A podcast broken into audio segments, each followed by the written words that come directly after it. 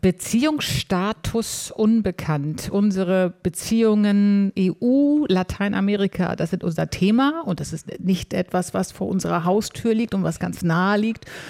Und da müssen wir ein bisschen das Interesse wecken und das tun wir. Unser Thema im Forum vom RBB 24 Inforadio in Kooperation mit der Europäischen Akademie Berlin in den herrlichen Räumen der spanischen Botschaft eingeladen vom Botschafter selbst äh, in Berlin-Tiergarten, der Hausherr, seine Exzellenz Botschafter Ricardo Martinez. Vielen Dank für die Einladung.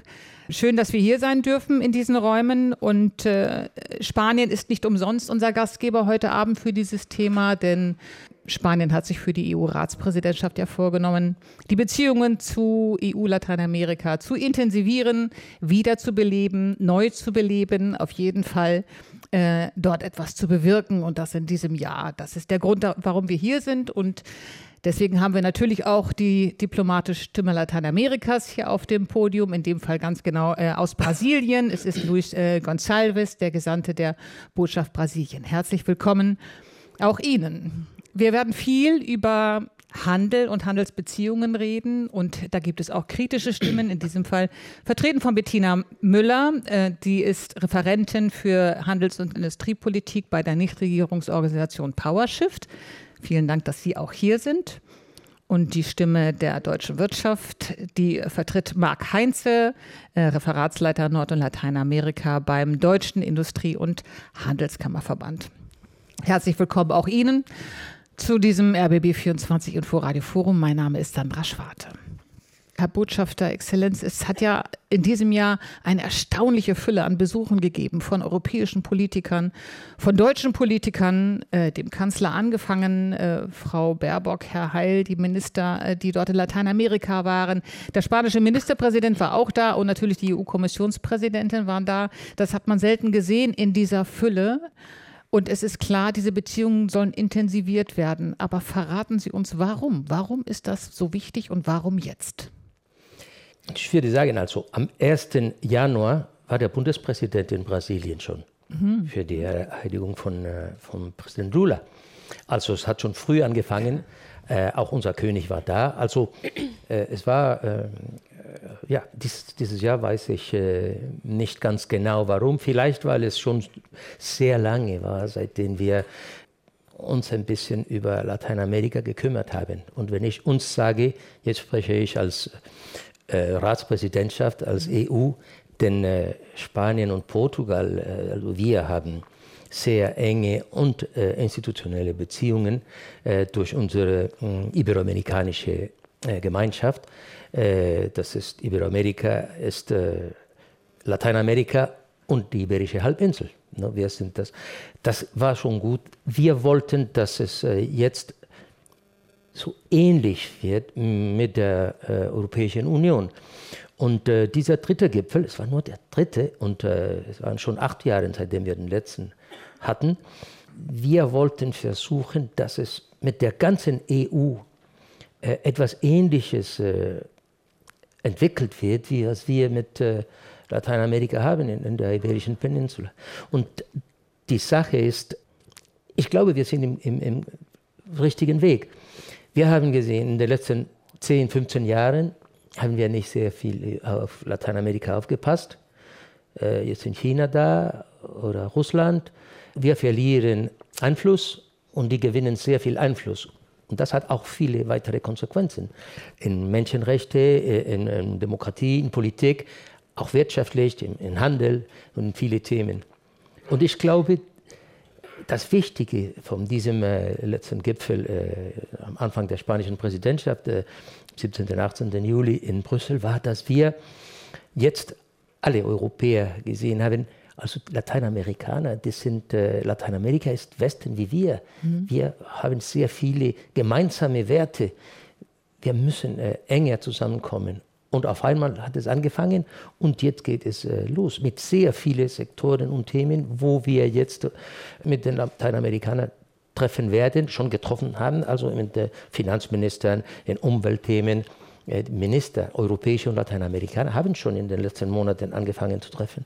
Und jede zwei Jahre sollten wir jetzt diese Gipfeltreffen haben.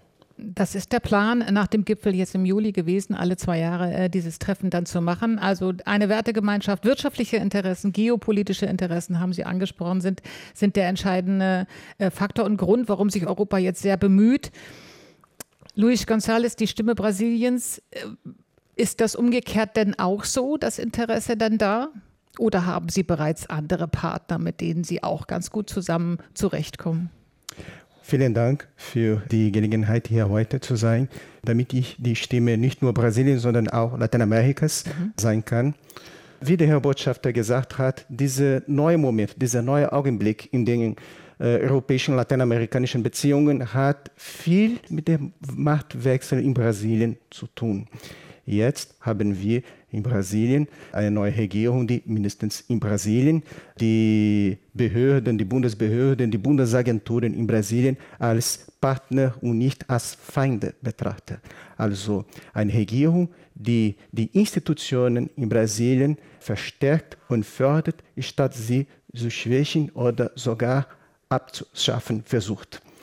Brasilien hat viele Partner seit langer Zeit. Europa ist ein sehr traditioneller Partner Brasiliens. Aber Europa spielt für uns, und das ist kein Geheimnis, eine absteigende Rolle seit mindestens 20 Jahren, nicht nur für uns, sondern auch für andere lateinamerikanische Länder. Äh, Brasilien und auch die anderen lateinamerikanischen Länder führen Beziehungen, wirtschaftliche Beziehungen mit mehreren anderen Ländern, vor allem mit Asien seit 20 Jahren. Und ich meine nur, nicht nur China, sondern auch die anderen asiatischen Länder. Seit mindestens drei Jahren führt Brasilien mehr Außenhandel mit dem nicht-chinesischen Asien als mit der gesamten Europäischen Union. Also wir führen schon seit langem eine Diversifizierung, nicht nur in unseren wirtschaftlichen Beziehungen, sondern auch in unseren politischen Beziehungen. Das ist eine Tradition der brasilianischen Außenpolitik. Wir reden mit allen. Wir halten diplomatische Beziehungen mit allen Ländern in der Welt. Das ist mehr eine Ausnahme in der internationalen Gemeinschaft. Und in diesen letzten Jahren waren wir so isoliert wie nie. Ich bin seit mehr als 20 Jahren im Außenministerium und in diesen letzten vier Jahren waren wir viel isoliert. Nicht nur in der Welt, sondern auch in Lateinamerika selbst. Während der Präsidentschaft von Bolsonaro. Genauso, genauso. Das, deshalb war dieser Marktwechsel für uns im Außenministerium ein entscheidender Moment, damit wir unsere Rolle wieder beleben könnten nicht nur in unseren Beziehungen zu Europa, sondern auch in unseren Beziehungen zu allen anderen Ländern in der Welt. Zum Beispiel vor wenigen Tagen äh, war der Ministerpräsident von Vietnam bei uns in Brasilien. Das war der erste Besuch einer hochrangigen Persönlichkeit von Vietnam seit 15 Jahren in Brasilien. Und wir bekommen auch mehrere anderen Besuchen, auch in einer sehr kurzen Zeit in den ersten, im ersten Halbjahr 2023 haben wir die Besucher von sieben äh, unter 15 deutschen Bundesministern bekommen. Auch vom Bundeskanzler Scholz, auch vom Bundespräsident Steinmeier und von mehreren anderen äh, Führerschaften der Welt auch. Und viele sollen noch kommen. Und Präsident Lula soll am Ende dieses Jahres nach Deutschland kommen für die bilateralen Regierungskonsultationen. Sie sollen zum ersten Mal in acht Jahren stattfinden. Die letzten waren im Jahr 2015 in Brasilien mit der Teilnahme von Bundeskanzlerin Merkel und Präsidentin Dilma Rousseff. Und jetzt endlich äh, soll äh, die zweiten Regierungskonsultationen stattfinden hier in Berlin Anfang Dezember. Also ein Neustart der Beziehungen äh, durch den Präsidentschaftswechsel äh, Lula, äh, Brasilien, auch Deutschland. Äh, aber Sie haben auch deutlich gemacht, ähm, Sie haben auch deutlich gemacht, dass äh, es eine durchaus breite Interessenspalette von Brasilien gibt und vielen lateinamerikanischen Ländern mit der Welt, mit Asien. Das haben ja, Sie ganz ja. deutlich gemacht. Deswegen möchte ich die Frage weitergeben an ähm, den Vertreter der deutschen Wirtschaft, an Marc Heinze. Ähm, warum ähm, gibt es dennoch von der deutschen Wirtschaft ein großes Interesse, diese Beziehungen wieder zu beleben. Denn wir waren mal einer der wichtigsten Handelspartner, unter anderem Brasiliens. Jetzt äh, ist äh, die EU nur noch auf Rang 11 der Handelspartner mit den Mercosur-Staaten. Ja, zunächst mal auch von mir einen ganz herzlichen Dank, dass ich da sein darf. Und Deutschland ist auf Platz 11 der Handelspartner, mhm. nicht die Europäische Union. Äh, und die Beziehungen sind auch nicht tot. Trotz allem, jetzt spreche ich von der deutschen Wirtschaft und von deutschen Handel und auch von deutschen Investitionen. Ich finde immer, Investitionen sind viel wichtiger als der Handel, weil die eine viel, viel langfristigere Wirkung haben. Weil Handel kann man ja von einem Tag auf den anderen aufhören. Die Investition ist immer eine Entscheidung über Jahrzehnte. Und wir haben trotz allem nicht nur in Brasilien, sondern in ganz Lateinamerika einen Aufwuchs der, in, der Investitionen deutscher Unternehmen gehabt. Haben wir nach wie vor. Nur dieser, Aus, dieser Aufwuchs ist viel, viel schwächer, um Größenordnungen schwächer als der, den andere Länder in der gleichen Zeit in Lateinamerika zustande bekommen haben. Vor allem China. Hm? Nicht nur, aber auch China, aber äh, wie der Herr Gonsalves eben schon gesagt hat, äh, eben auch andere Staaten Asiens äh, und auch die USA, andere Staaten in der Welt, auch die Binneninvestitionen innerhalb von Lateinamerika, ja, gerade aus den großen Ländern, aus den großen Volkswirtschaften, aus Mexiko, aus Brasilien, ähm, aus Chile, die haben auch zugenommen. Und wir haben uns da so ein bisschen hinten runterfallen lassen und haben es lang nicht gemerkt, weil wir lange geglaubt haben, ich sage es jetzt mal auf gut Badisch, wir brauchen das nicht, wir machen unser Geschäft auch so. Ja, aber warum äh, ist das denn schlimm? Ich. Warum ist es denn ähm, schlimm? Wir haben jetzt gemerkt, dass wir vielleicht zu viele Eier in einen Korb gelegt haben. Und das gilt für uns Europäer alle.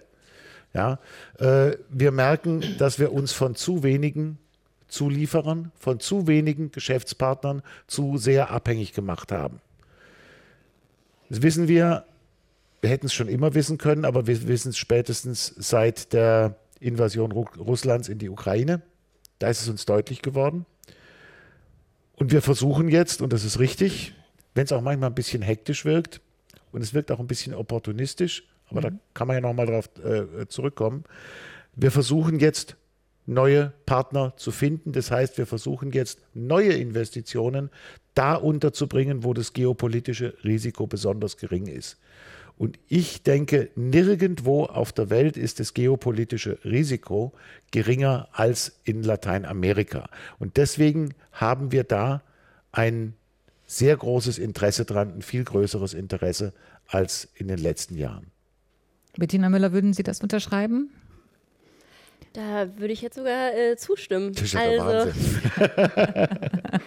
Ja, also. Äh, es gibt ein wichtiges Interesse, sich dort wieder stärker zu engagieren, ja, das ist wichtig. Ich glaube, die Kooperation mit Lateinamerika äh, zwischen der EU und Lateinamerika ist sehr wichtig und ähm, wir als Nichtregierungsorganisation sind auch dabei, diese Kooperation, diese Zusammenarbeit zu stärken und weisen aber eben immer auch auf bestimmte Risiken hin, die gerade auch mit verstärkten Investitionen, auch mit einem Ausbau der Handelsbeziehungen über bestimmte Abkommen äh, einhergehen und arbeiten dahin, dass diese eben minimiert werden. Aber sich breiter aufzustellen, unabhängiger zu machen von anderen Lieferanten, ähm, von ähm, autokratischer aufgestellten Staaten oder von Staaten im Nahost oder China, um mal zwei zu nennen, das ist schon die richtige Strategie, sich dann äh, Lateinamerika als Rohstofflieferanten ähm, ins Visier zu nehmen von der EU. Lateinamerika ist ja schon Rohstofflieferant für die EU. Mhm. Das ist ja nichts Neues. Das ist genauso wie wenn wir sagen, äh, wir müssen jetzt anfangen, Handel zu betreiben mit Lateinamerika. Dieser Handel besteht schon. Die EU ist für Lateinamerika der zweitwichtigste, also für den Mercosur wohl der zweitwichtigste Partner im Güterhandel. Bei Investitionen ist die EU sogar Nummer eins. Und ein Großteil der Rohstoffe, die wir heute schon für unsere Industrie in Deutschland, aber auch in der EU verbrauchen, kommt ja jetzt schon aus Lateinamerika. Also das ist auch nichts Neues. Wir weisen nur darauf hin, dass sich diese Tendenz auch aufgrund der grünen Transformation, die Europäische Union ja vorantreibt im Rahmen ihres äh, Green Deals, äh, ich übersetze das hier mal nicht ins Deutsche, das klingt immer ein bisschen komisch, vorantreibt, noch verschärfen könnte und weisen darauf hin, dass wenn Rohstoffe abgebaut werden und in die Europäische Union importiert werden, das eben unter den höchsten Standards, den höchsten menschenrechtlichen Standards getan werden muss und dass bestimmte Abkommen, die jetzt unter anderem mit Chile abgeschlossen werden sollen, mit Mexiko, aber auch mit dem Mercosur eben dazu führen, dass der Extraktivismus, der in den Ländern ja schon beschrieben wird, also die Ausbeutung von natürlichen mhm. Rohstoffen, dadurch noch verschärft werden könnte mit den entsprechenden Folgen für Menschenrechte, für die Umwelt, für das Klima, die wir jetzt schon beobachten, die aber dadurch eben einfach noch ja, sich verschlechtern könnten. Wissenschaftler sind sich ja einig, dass es einen wirtschaftlichen Bedeutungsverlust gibt von Europa in Lateinamerika, aber eben auch einen politischen Bedeutungsverlust. Und ich möchte Sie fragen, Herr Botschafter, woran das liegt, dass wir einen politischen Bedeutungsverlust haben. Hat das auch etwas mit Russland zu tun, mit dem Angriffskrieg, mit der Pandemie? Sind da auch Dinge schiefgelaufen zwischen den Partnern? Also als allererstes muss ich sagen, Spanien hat äh, die Investitionen die Handelsbeziehungen, die wirtschaftlichen Beziehungen, die politischen Beziehungen jährlich verstärkt in den letzten 20 Jahren, also bei uns war es so, unsere Investitionen in Brasilien sind höher als Deutschland und Frankreich zusammen. Und wir sind nicht da in ganz Lateinamerika nur für Rohstoffe. Also wir sind im Technologiebereich, im Flugzeugbau, Automobil, äh, Arzneimittel oder mh, Technologien für, für äh, Gesundheit, Gesundheitsbereich. Also in viele weitere Themen, wo wir da auch investieren und helfen dass sich Länder wie Brasilien, wie Mexiko, wie Argentinien, wie Peru wirklich mm, entwickeln. Das Problem, das ist wahr, ist, dass für die meisten Partner in der EU das nicht so ganz klar war. Und ich glaube, das Wichtigste, unsere Politiker nennen es die strategische Autonomie, das vielleicht viele Leute nicht verstehen. Das heißt, wir waren zu abhängig von einigen Lieferanten, dass darf nicht so weiter sein. Wir müssen jetzt äh, so viel wie möglich haben und wir müssen diejenigen suchen, äh, die also mit denen wir rechnen können. Lateinamerika zum Beispiel. Und dann haben wir das herausgefunden. Mit der Pandemie, da gab es die Probleme mit den Schutzmasken, mit den äh, Arzneimitteln und alles. Da haben wir gesehen, auf einmal, wir sind völlig abhängig von China und vielleicht Indien. Und dann mit dem Krieg da haben wir gesehen, wie viele, also nicht nur in Arzneimitteln, in Ernährung. Und unsere Preise gehen hoch. Also wir haben alle da gemerkt, etwas war schiefgegangen und jetzt suchen wir unsere strategische Autonomie. Das heißt, dass wir so viele Lieferanten wie möglich haben für Energie, für äh, Nährungsmittel oder für alles. Sogar nicht nur im Handel, sondern auch für Investitionen, um dort auch Industrie immer umweltfreundlich äh, zu entwickeln. Wir versuchen das jetzt, alles, was wir jetzt machen, nicht nur in Europa, sondern auch jetzt in Lateinamerika, mehr umweltfreundlich wird. Und das ist das Wichtigste. Ich glaube, mh, auch wenn es manchmal nicht so verständbar ist, äh, diese Autonomie, strategische Autonomie, wie ich sage, ist es ganz klar. Wir suchen Partner, äh, in denen wir glauben können und und wie es schon vorher gesagt wurde, äh, Lateinamerika sind, äh, sind westlich, die, die wollen mit uns arbeiten. Und es heißt nicht nur, dass wir Mercosur bei Ende des Jahres äh, durchsetzen wollen. Das haben auch äh, Lula oder Präsident Peña, äh, die haben auch das gesagt. Also wenn es nicht äh, letztendlich durchkommt vor Ende des Jahres, dann ist es alles weg.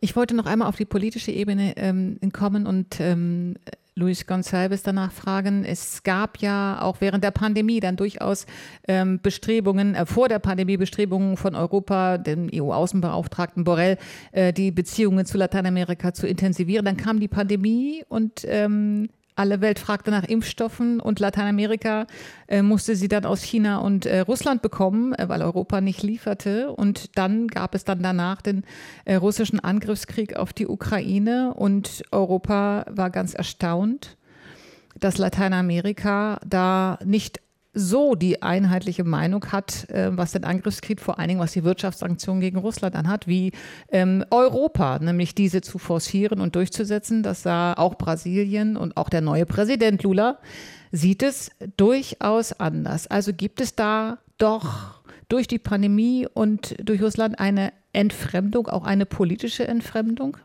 Nein, ich bin damit nicht einverstanden. Es gibt keine politische Entfremdung. Brasilien führt eine sehr traditionelle Außenpolitik. Was ist unsere Stellung in Bezug auf den Krieg äh, in der Ukraine? Wir in Brasilien, wir haben gegen den Angriffskrieg in der Generalversammlung und auch im Sicherheitsrat gestimmt. Aber wir sind gegen die Einführung einseitiger Sanktionen gegen Russland. Daran glauben wir nicht. Und viele andere lateinamerikanische Länder sind mit uns einverstanden. Wir sind gegen irgendwelche Modell oder Typ von äh, einseitigen Sanktionen gegen einen Land. Wir glauben, dass ein solches Vorgehen nicht zu einem dauerhaften Frieden in Mitteleuropa führen wird. Also es handelt sich nicht um eine politische Entfremdung wegen der Pandemie. Es ist nur, würde ich sagen, eine Rückkehr zu unseren traditionellen Stellungen in diesem Bereich. Oder liegt es auch daran, dass äh, Wirtschaftssanktionen gegen Russland ähm, Auswirkungen haben auf Energiepreise und damit auch drastischere Auswirkungen auf die Bevölkerung Lateinamerikas? Ja, das spielt eine Rolle für einige Länder äh, Lateinamerikas und deshalb haben wir seit langem versucht, unsere wirtschaftlichen Partnerschaften weltweit zu diversifizieren. Zum Beispiel, wir sind von Russland zu viel von Import von Düngemitteln abhängig. Und deshalb führen wir, die neue Regierung, eine Politik von Förderung der Herstellung von Düngemitteln in Brasilien, damit wir weniger abhängig von Importen werden. Das war auch ein Schock für uns, dass wir so abhängig von gewissen Importen waren. Und als Brasilien eine sehr wichtige Agrarmacht ist, natürlich können wir auf Düngemittel nicht verzichten. Das spielt eine Rolle natürlich, aber die politische Bedeutung für uns ist immer noch wichtiger in unserem Außenpolitik. Wir reden jetzt über das, was für viel Streit und für viele Diskussionen gesorgt hat und äh, von dem äh, der Botschafter ähm, gesagt hat, es muss auf jeden Fall unter, ja, bis Jahresende unter Dach und Fach, sonst ist es tot. Das EU-Mercosur Freihandelsabkommen. Marc Heinze vom DIHK, wozu braucht es überhaupt Freihandel? Also zunächst einmal zu dem, was die Vorredner gesagt haben. Frau Müller, Sie haben von diesem Extraktivismus gesprochen. Hat sicher irgendwann mal gestimmt. Aber ich kann sicher nicht für Gesamteuropa sprechen ich kann auch sicher nicht für Investoren aus äh, anderen Kontinenten sprechen. Aber wie Sie es, äh, Herr Botschafter, vorhin schon gesagt haben, viele Ganz, ganz viele sind inzwischen viel weiter. Wir sehen Lateinamerika, insbesondere die großen Länder, Brasilien, Mexiko, Argentinien, Kolumbien, auch das kleine, aber sehr gut entwickelte Chile, viel eher als Investitionsstandorte wir bemühen uns ganz stark um Wissenstransfer. Wir bemühen uns um Technologietransfer. Minister Habeck reist in diesen Ländern rum. Frau Baerbock reist in diesen Ländern rum. Auch die Länder Lateinamerikas haben nicht mehr das geringste Interesse und inzwischen viel zu viel Selbstbewusstsein, um nur unsere Rohstofflieferanten sein zu wollen. Das wollen die nicht. Aber die wollen was ganz, ganz anderes. Und genau deswegen, so jetzt kriege ich nämlich auch die Kurve, und genau deswegen brauchen wir Voraussetzungen für engere Handelsbeziehungen. Wir haben eine ganze Menge Kooperationsabkommen. Der, das, der Handel ist ja immer nur ein Teil dieser Abkommen, ist nur der, über den am meisten diskutiert wird. Wir haben eine ganze Menge, ich zähle die jetzt nicht äh, alle auf, aber wir bemühen uns gerade um eine Modernisierung mit Mexiko. Wir stehen in Chile kurz vorm Abschluss und wir haben eben diesen Elephant in the Room, dieses EU-Mercosur-Abkommen. Das macht vielen Menschen Sorgen, macht vielen Menschen Angst. Da muss ich auch uns müssen wir uns auch selber als Wirtschaft an die Nase fassen. Wir haben lange Zeit nicht gut genug und nicht offen genug und nicht klar genug darüber kommuniziert, was es bedeutet, wo die Vorteile liegen, wo auch die Vorteile für jeden Menschen liegen, der hier in Europa ist und auch für die Menschen in Lateinamerika. Das sind wir gerade dabei zu ändern. Das ist auch ein Grund, warum ich äh, heute Abend hier sitze. Aber wenn wir diese enge Partnerschaft nicht hinbekommen, und von den ganz vielen Argumenten nehme ich jetzt nur einfach mal das Geopolitische, dann werden andere enge Partner von Lateinamerika Herr Gesandte aus Brasilien hat uns ja warnend gesagt, wir sind jedermanns Freund. Mhm. Also müssen die Freunde in einen Wettbewerb treten, wer die engste Beziehung hat und wer die beste Beziehung hat. Und wir sollten uns bei diesem Wettbewerb nicht von vornherein 20 Meter weiter hinten starten. Das EU-Mercosur-Freihandelsabkommen. Bettina Müller, ist das nicht sinnvoll, was Mark Heinze gesagt hat, dass man nicht anderen etwas überlässt, zum Beispiel China, sondern selbst dafür sorgt, dass man nachhaltige Wirtschaftsabkommen abschließt? Leider ist ja das EU-Mercosur-Abkommen nur kein nachhaltiges Abkommen. Und da geht es auch schon los mit den Differenzen zwischen mir und Herrn Heinzel. Also zum einen würde ich das mal in Frage stellen, inwieweit tatsächlich die äh, europäische Wirtschaft, die europäische Industrie und die, die europäischen Wirtschaftsbeziehungen mit dem Mercosur eben auf dieser Augenhöhe, die Sie eben gerade bemerkt haben, bereits ablaufen oder auch durch diese Abkommen, die zum Teil schon in Kraft sind, zum Teil noch in Kraft treten sollen, gefördert werden. Der Handel derzeit mit dem Mercosur beruht zu einem großen Großteil auf dem Austausch von landwirtschaftlichen Agrarprodukten. 45 Prozent der Exporte, um jetzt mal eine kleine Zahl hier in den Raum zu werfen, aus dem Mercosur sind landwirtschaftliche Exportprodukte, davon ein ganz großer Teil Soja und dessen Derivate. Andere, so ich glaube es sind ungefähr 20 Prozent, sind dann wieder Rohstoffe, im engsten Sinne. Also beispielsweise Brasilien ist ein ganz großer Eisenerzexporteur in die EU. Ja, das ist jetzt für mich nicht so was, wo ich denken würde, ja, da sind wir auf Augenhöhe, denn die EU ihrerseits exportiert und Deutschland ist da auch ganz weit mit nach vorne, ganz weit damit vorne, verarbeitete Produkte, Maschinen, ähm, Autos, Autoteile etc. in den Mercosur. Das hat unter anderem zu einer doch bedeutenden äh, Handelsbilanzdifferenz für die Mercosur-Länder geführt, was die EU angeht. Das führt auch dazu, dass diese Monokulturen, die landwirtschaftlichen Monokulturen in diesen Ländern sich massiv ausgeweitet haben, aber eben auch der Rohstoffabbau in diesen Ländern sich verschärft hat. Und das EU-Mercosur-Abkommen würde eben diese bereits bestehenden Handelsungleichgewichte noch weiter verschärfen mit den entsprechenden Folgen für die Umwelt, für das Klima, auch für die Gesundheit der Menschen äh, vor Ort. Ich will noch ein kleines Beispiel bringen, das Beispiel Pestizide. Diese Monokulturen Soja, aber auch Zuckerrohr sind ja massiv pestizidabhängig.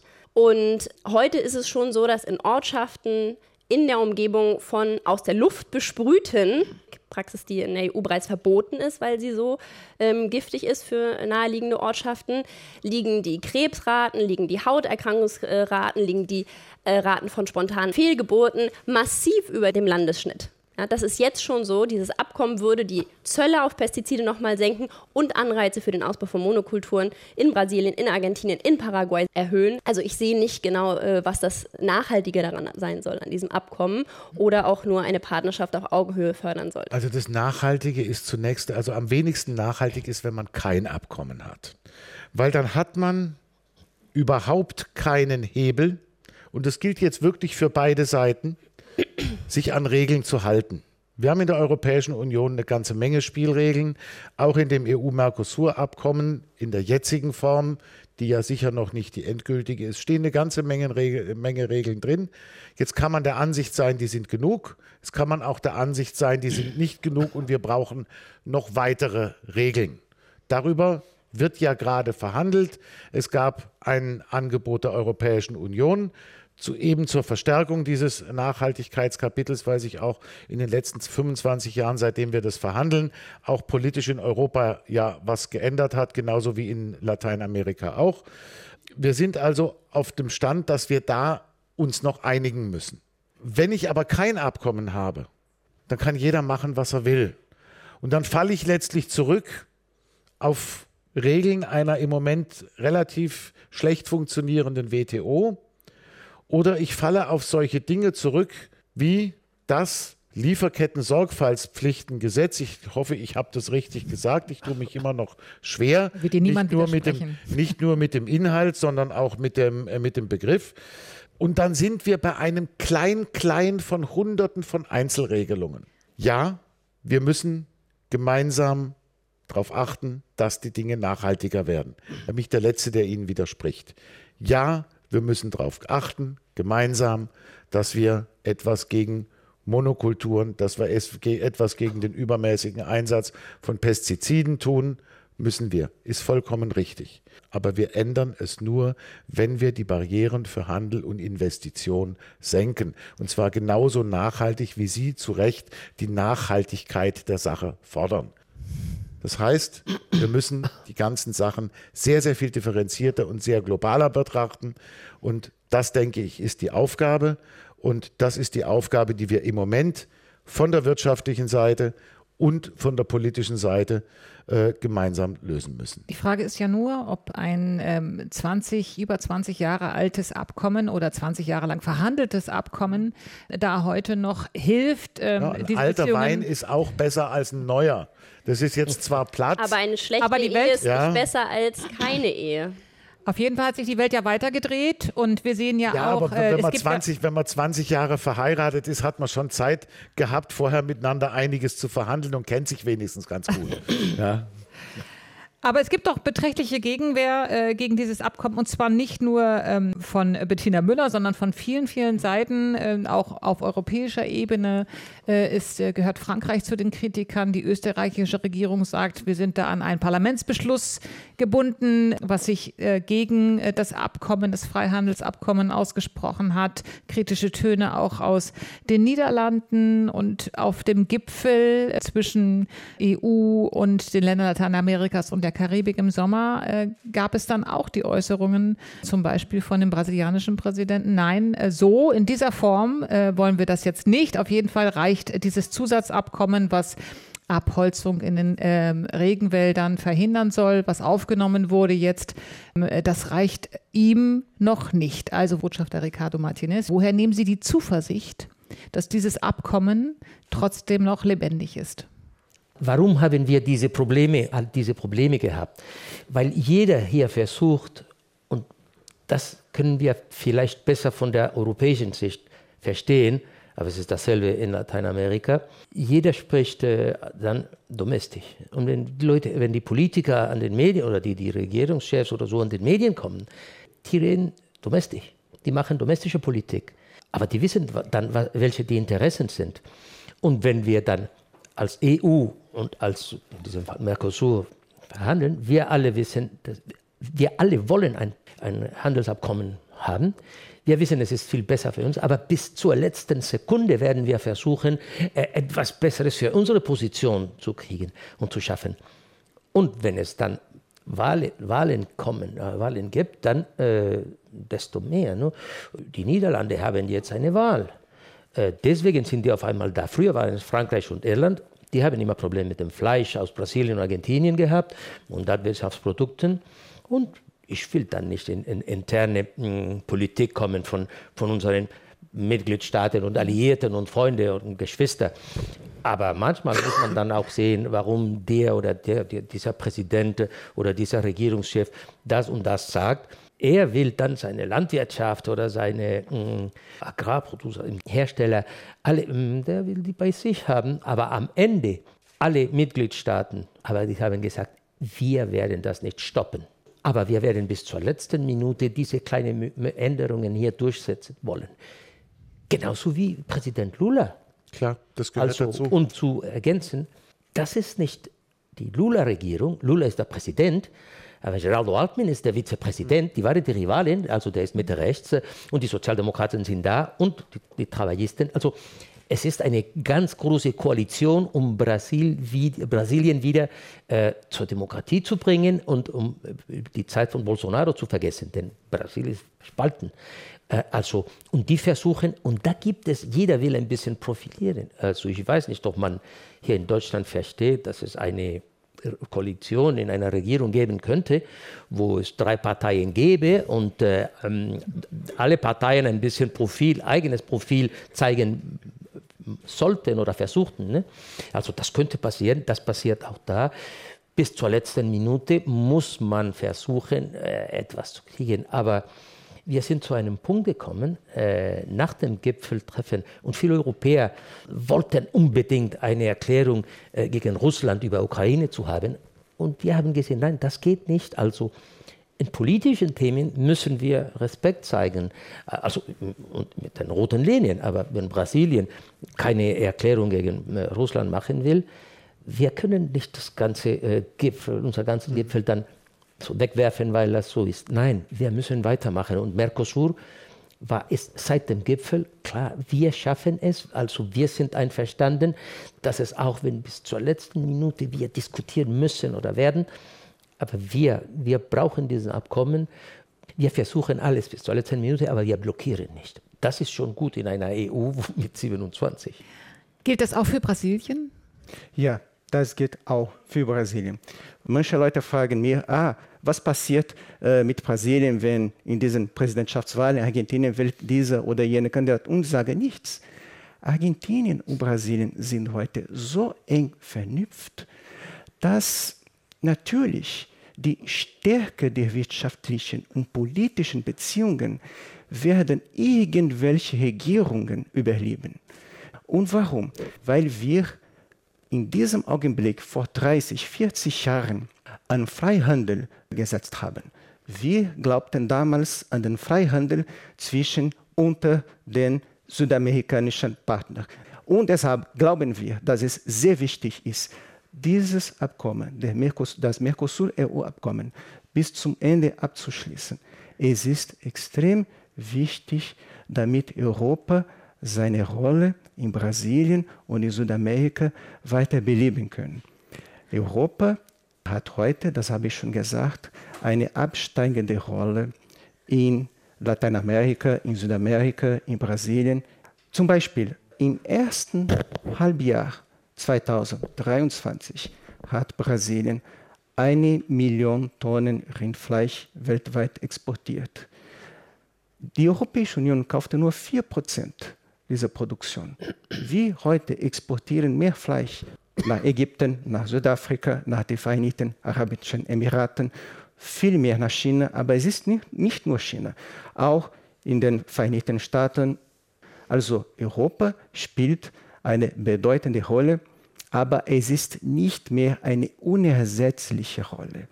Europa solle nicht den Fehler begehen, sich als unersetzlich zu betrachten. Kein Partner ist unersetzlich. Europa war sehr wichtig als Investor in Brasilien. In der Geschichte der brasilianischen Industrialisierung in der zweiten Hälfte des 20. Jahrhunderts und das liegt auch in der Erinnerung der Menschen dort. Zum Beispiel Deutschland war entscheidend für die Entstehung und Entwicklung der Autoindustrie in Brasilien. Es gibt praktisch kein Erwachsene in Brasilien, deren Eltern nicht einen Käfer hatten in der Vergangenheit. Also das spielt eine sehr bedeutende Rolle. Mein Vater hat einen Käfer, zwei natürlich. Also Europa kann diese Rolle noch einmal wieder zu beleben. Das liegt an Europa. Die europäische Seite hatte uns Bedingungen vorgestellt, die wir gar nicht akzeptieren konnten, weil Europa für uns immer noch wichtig aber nicht unersetzlich und nicht so entscheidend ist, wie es in der Vergangenheit war. Dann sagen Sie, welche Bedingungen müssen erfüllt sein? Es gibt ja auch Gegenwehr gegen das äh, EU-Mercosur-Abkommen, äh, zum Beispiel von Gewerkschaften in Brasilien. Also welche Bedingungen müssen ähm, für Brasilien und für die Mercosur erfüllt sein, damit dieses Abkommen überhaupt zustande kommen kann? Wir brauchen zum Beispiel offene Märkte in Europa, nicht nur für die Großkonzerne in Brasilien und in Lateinamerika, sondern auch für die kleinbäuerliche Wirtschaft. Das wäre doch auch im Sinne äh, der kritischen Handelsexpertin, ähm, wenn so ein Handelsabkommen tatsächlich dann so umgemodelt werden könnte, dass alle Partner damit einverstanden sind, oder? Bettina Müller?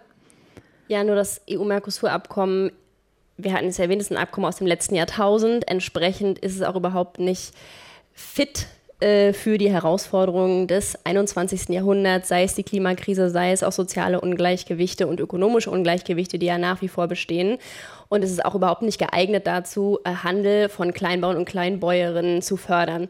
Und ich finde es äh, interessant, dass äh, Herr Gonçalves sagt, dass die brasilianische Regierung das Abkommen möchte währenddessen äh, Präsident Lula ja aber auch ganz klar gesagt hat, wir brauchen eine ganze Reihe von Ausnahmen und Änderungen in diesem Abkommen, die überhaupt erstmal dazu führen, dass wir weiter die Möglichkeit haben, unsere Industrie zu unterstützen. Denn ähm, Brasilien hat sicherlich noch einen recht großen Industriesektor, aber im Gegensatz zu Mitte der 80er, Ende der 80er Jahre, als äh, die Industrie noch etwa ein Drittel der gesamten Wirtschaftsleistungen Brasiliens ausgemacht hat, ist es jetzt nur noch knapp 10, ein bisschen mehr als 10 Prozent. Das EU-Mercosur-Abkommen würde diese, der, dieser Deindustrialisierung noch weiter Vorschub leisten, weil man davon ausgeht, dass in Industriebereichen, sei es im Textilbereich, sei es aber auch in der Autoproduktion, eben aufgrund der vergünstigten Importe und auch anderer veränderter Regeln, die mit diesem Abkommen einhergehen, eben Arbeitsplätze massiv verloren würden, aber eben auch sich Arbeitsbedingungen verschlechtern würden. Das heißt, ja, wir brauchen gute Abkommen, wir brauchen gute Kooperation. Das EU-Mercosur-Abkommen ist da aber der falsche Weg. Mark Heinze, Sie schütteln den Kopf? Natürlich schüttle ich den Kopf. Das ist ja auch nicht weiter überraschend. Zunächst einmal, Herr Gonsalves, danke für die Warnung und danke für den Weckruf. Sie haben so viel in der Vergangenheit gesprochen über die einstigen guten Beziehungen und über das, was alles mal war.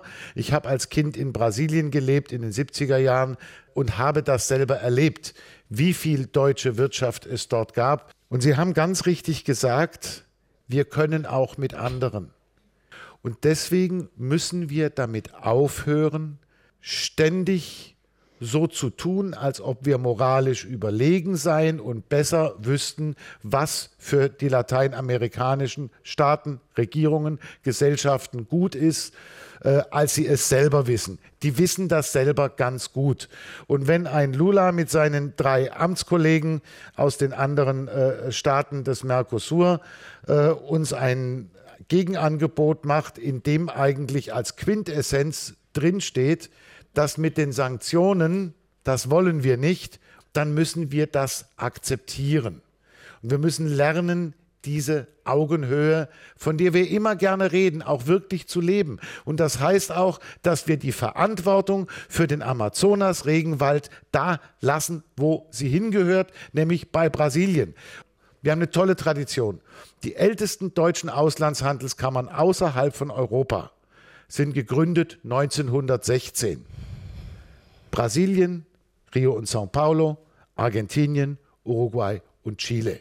Damit hat der deutsche Außenhandel, die deutsche Außenwirtschaft außerhalb Europas angefangen. Und wir haben hier eine ganz, ganz große Chance, das nochmal hinzukriegen. Aber wir müssen diese Chance auch nutzen, weil sehr lange wird dieses Fenster der Möglichkeiten nicht offen bleiben. Und ich gebe Ihnen recht, Frau Müller, wenn Sie sagen, jawohl, die Nachhaltigkeit muss rein, der Kleinbauer muss rein, die, aber wir müssen es zusammen machen und wir müssen sehen, was auf beiden Seiten des Atlantik jeweils darunter verstanden wird. Ja, wir haben ja auch eine Verantwortung gegenüber zukünftigen Generationen Richtig. und das und da müssen wir auch bei uns anfangen in der EU und das ist, worauf wir immer besonders pochen. Und wenn ich mir jetzt auch den Gegenvorschlag, den wir in Teilen durchaus unterstützen von Brasilien und den anderen Mercosur-Ländern angucke, dann steht da auch drin, dass Kompensationszahlungen geleistet werden sollen, wenn so etwas wie die EU-Entwaldungsrichtlinie oder auch das Lieferkettengesetz, das Sie ja schon hervorgehoben haben, dazu führt, dass bestimmte ähm, Handelspräferenzen ausgesetzt, eliminiert werden und so weiter also uns kann auf der anderen Seite auch nicht ja, vorgeschrieben werden, ja, wenn wir versuchen wollen, Entwaldung weltweit wenn, wenn positiv zu den, beeinflussen und nicht weiter zu wenn importieren. Sie wenn Sie den Brasilianern jetzt immer wieder sagen, was sie dürfen und was sie nicht dürfen, die sagen dann auch, und wir können das ganz prima für uns alleine und selber. Und wenn wir eure Unterstützung da brauchen, dann sagen wir euch Bescheid. Und diesen Respekt müssen wir haben. Botschafter Martinez, sehen Sie das auch so, dass Augenhöhe gar nicht gewahrt ist, dass der Westen seine Arroganz ablegen soll und dass es dann vielleicht eine Chance gibt auf intensivere Beziehungen? Also bin einverstanden mit Frau Müller, dass dieses Abkommen, also man fing an schon in 99, also schon sehr lange her, aber es gibt viele Details, die das äh, jetzt modernisieren, die gerade dieses Abkommen modernisieren. Und wir sprechen also über 90 Prozent der Barrieren abzuschaffen, mit all die Sozialklauseln und Sozialpolitik, die da eingeschlossen ist. Wir werden nicht nur Arbeitsplätze bei uns schaffen, aber besonders in Lateinamerika, in den vier Ländern von Mercosur, wird dann viel mehr Qualitätsarbeit äh, geben und äh, viele industrielle Sektoren und mit hohen Technologien, die werden auch wachsen durch Investitionen. Ich bin völlig einverstanden. Also das muss eine Win-Win-Story sein, sonst geht es nicht. Und die brasilianische und die, und die Länder des Mercosur möchten ja auch wieder industrialisieren.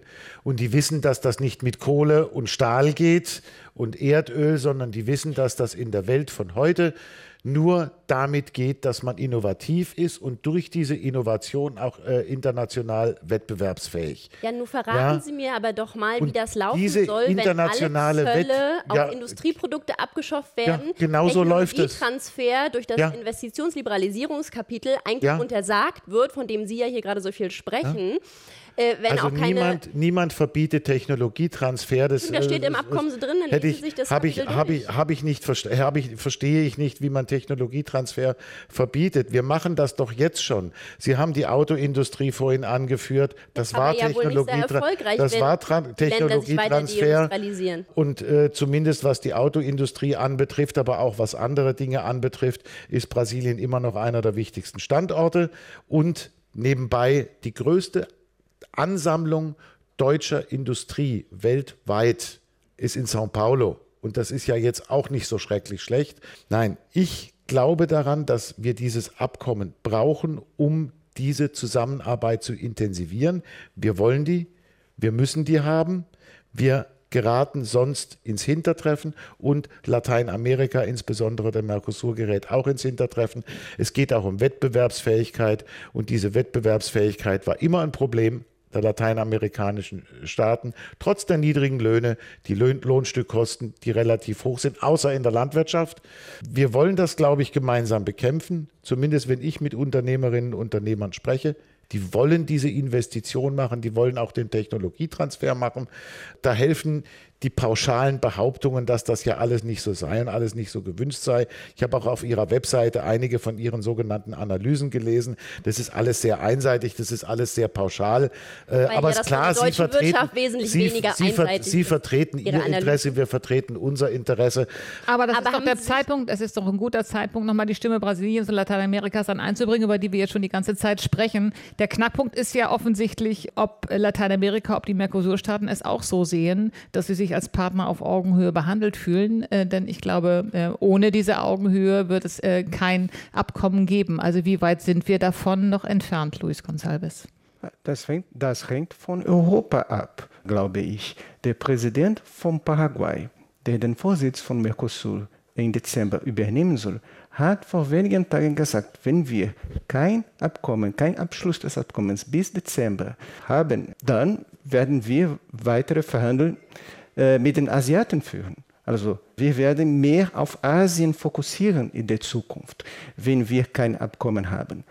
Unsere Agrarproduktion, unsere Agrarherstellung in Brasilien wird wachsen in den nächsten Jahren. Mit oder ohne Abkommen, mit oder ohne Europa, weil wir in Brasilien und in anderen südamerikanischen Ländern einen sehr starken Binnenmarkt haben. Manche Europäer wissen das nicht, aber wir exportieren nur zwischen ein Viertel und ein Drittel unserer Fleischproduktion, also unsere Rind- und Hähnchen- und Schweinfleischproduktion. Das ist nur eine Minderheit. Und wir führen auch jetzt, wie Präsident Lula betont hat, eine Neo Industrialisierung Brasiliens. Wir wollen die Industrie in Brasilien neu beleben. Ah, aber mit Freihandel? Ja, mit Freihandel. Nur mit Zöllenabbau können wir die Wettbewerbsfähigkeit unserer Industrie verstärken. Die EU-Lateinamerika-Beziehungen. Ich habe die Diskussion begonnen mit der Frage, ob der Beziehungsstatus unbekannt ist. Äh, er ist jetzt bekannter geworden in diesem Jahr. Äh, wir haben uns wieder besser kennengelernt gegenseitig die Interessen verstanden. Wir haben aber auch verstanden, dass es noch ein weiter Weg ist, bis man wieder enger und intensiver zusammenarbeiten kann und bis wir uns wieder auf Augenhöhe begegnen. Vielen Dank in die Runde an äh, unseren Gastgeber, Botschafter Ricardo Martinez, Botschafter von Spanien, an äh, den Gesandten der Botschaft Brasilien, Luis Gonçalves, an Marc Heinze vom Deutschen Industrie- und Handelskammerverband und an äh, Bettina Müller von der NGO PowerShift. Danke Ihnen für die Diskussion äh, im RBB24 Inforadio Forum. Mein Name ist Sandra Schwarte. Vielen Dank.